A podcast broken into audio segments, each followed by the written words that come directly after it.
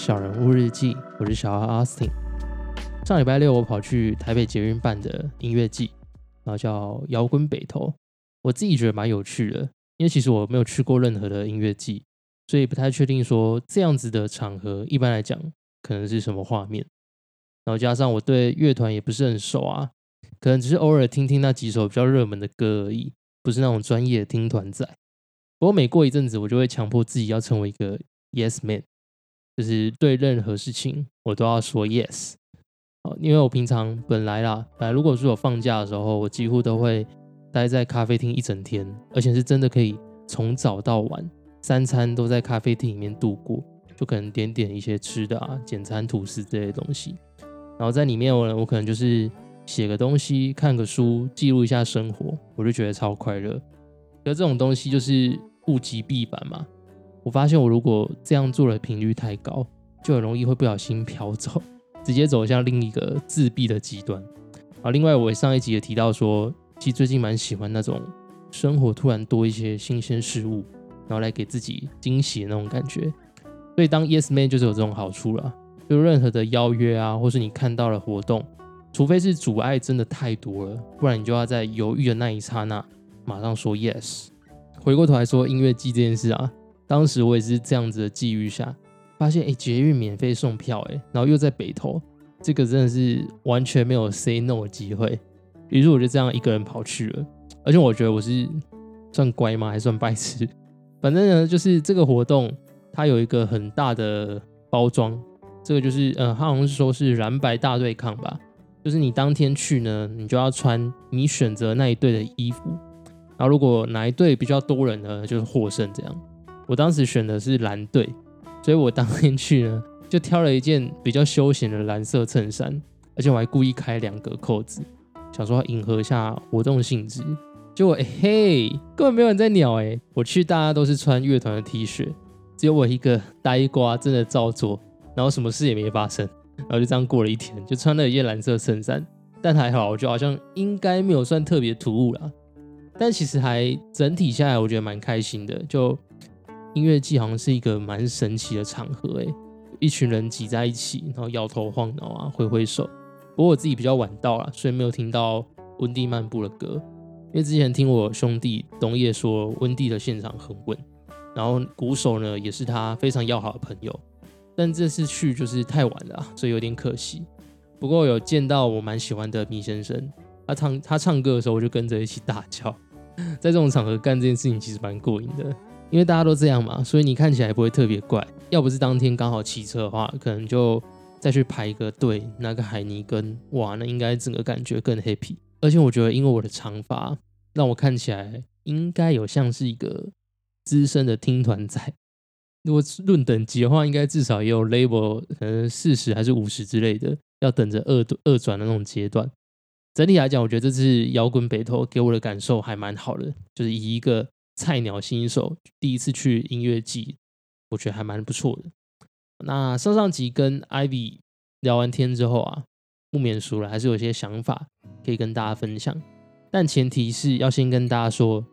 因为我们那集是远距录音嘛。远距录音，它虽然门槛其实蛮低的，就网络打开，然后声音打开，直接讲就可以录音的。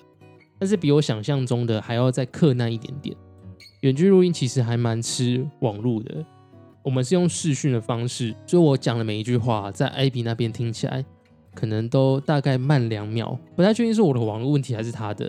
然后画面不用讲嘛，基本上就是静止的画面居多。但是身为一个专业的 podcaster，当然是不能让艾比那个断掉说话的情绪，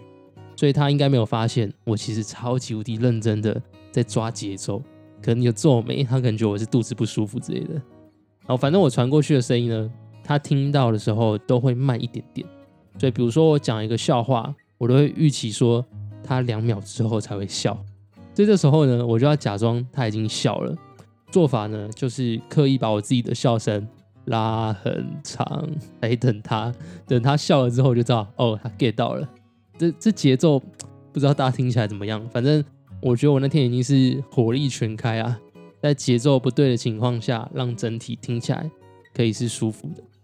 那至于内容上呢，我跟艾比这集内容没有聊太多他目前的工作，因为我自己主要是是比较想要了解他从大学开始出国后这一路的心境变化。因为就我认识的他，他是有一点天然呆、天然呆的样子，可以这样跑出去国外生活到现在。老实讲，我自己真的是非常意外，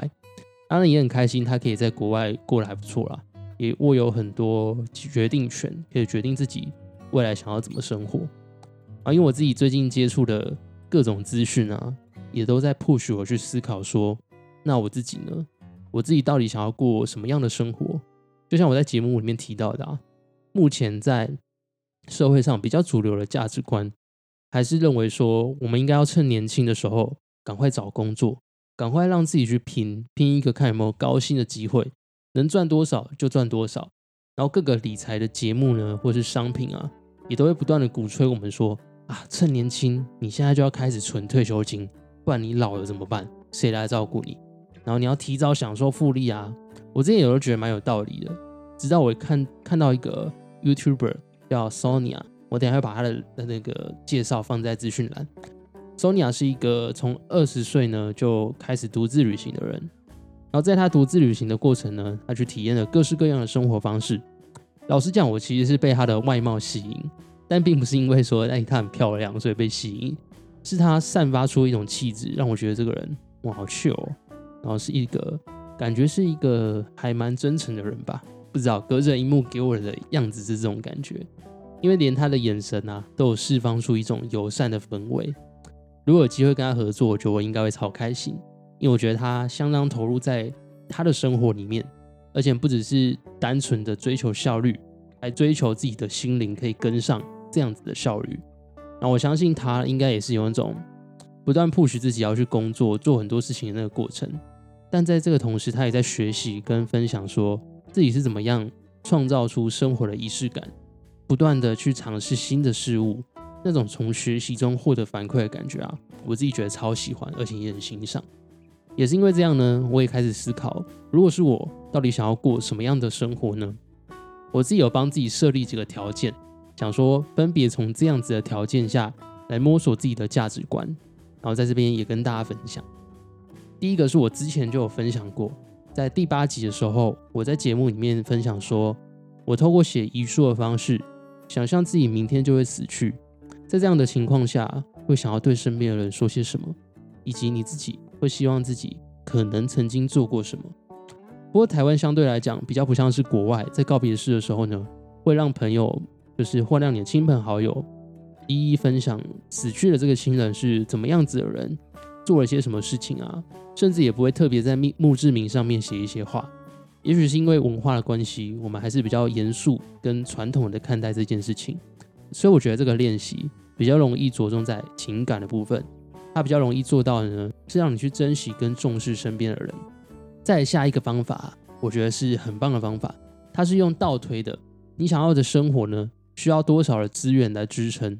而且这个是相当开放的方法，我觉得算是比较核心的问题。要想的多广都没有关系。以我自己为例啊，我想要的生活有一项非常重要，就是能够让我持续的学习新事物，不管是去买书啊，或者去上课，我都希望自己是一个可以持续进步的人。而具体来说，要学习新事物的成本啊，可能一个月呢会需要三四块钱。那所以这时候我就可以写下。每个月我的生活呢要有四千块钱让我去做学习，这么做的好处是，你可以不受你的环境或是收入表象给困扰。假设这件事情是你真的很想要办到的，那你就会把它列为必要支出。你剩下要做的呢，就是去凑到这样子的钱，有点像是量出为入的概念啊。同样的，如果你是一个很重视吃美食的人，那你也可以思考自己希望一个月呢有多少的钱或是时间可以到处去吃美食。具体的把那样子的成本给列出来，就能避免自己嗯报复式啊，或是发狂式的消费。在这个方法，唯一需要做的事情就是你要去思考重要事情的排序是什么。那说到这边呢，我其实认为这是一种很好的思考模式，因为过往我们都会有一个迷思，就是我们要去做任何事情呢，好像都要等到自己有能力才能去做想要做的事情。所以如果我要环游世界啊，必须要等到自己退休。要公开表演呢，就要等到自己技术呢是炉火纯青的，或是要写一篇文章，就要学会很多写文章的方法。可是实际上，我们可能没有准备好的那一天。举例来说，等到你退休了，搞不好会因为你的身体早就动不了了，所以没有办法去环游世界。或即便你没有任何的疾病，可是你可能还是会担心自己，万一再过个五年要看医生，需要用到钱怎么办？所以你可能又会回过头去担心自己是不是不能环游世界，因为你未来可能会用到钱。我们大多数人呢，都不是超级富有人，即便退休了，也不是说可以餐餐吃王品啊，出去住你都要住五星级的饭店。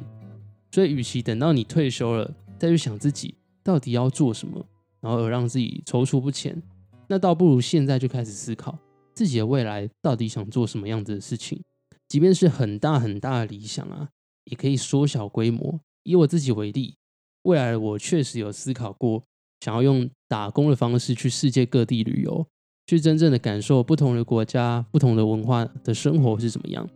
那么现在的我啊，可能可以先从亚洲国家开始，比如说日本、韩国或者是新加坡这些地方，或是再缩小一点点，我可能可以先到花东或是外岛去，甚至呢再小一点点，我只要定期的让自己去旅游就好了。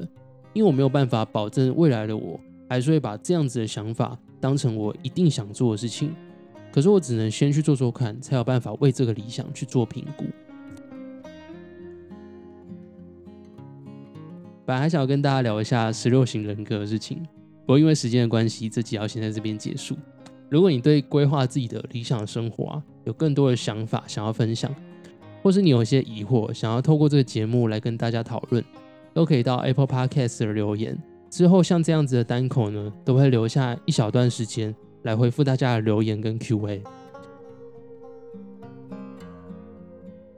好，OK，那以上呢就是这一集的内容。谢谢你收听这一集的小人物日记。如果你喜欢这个节目，请帮我留下五星评论，也欢迎把它分享给你的亲朋好友，让他可以跟你讨论节目的内容。另外，如果你想要知道更多关于自我成长以及这些小人物的详细故事，或是想与这个节目有更多互动，也都欢迎追踪我的 IG Small One's Life，或搜寻小人物日记。期待在这个变动快速的时代里，跟你一起重新拿回人生的主导权。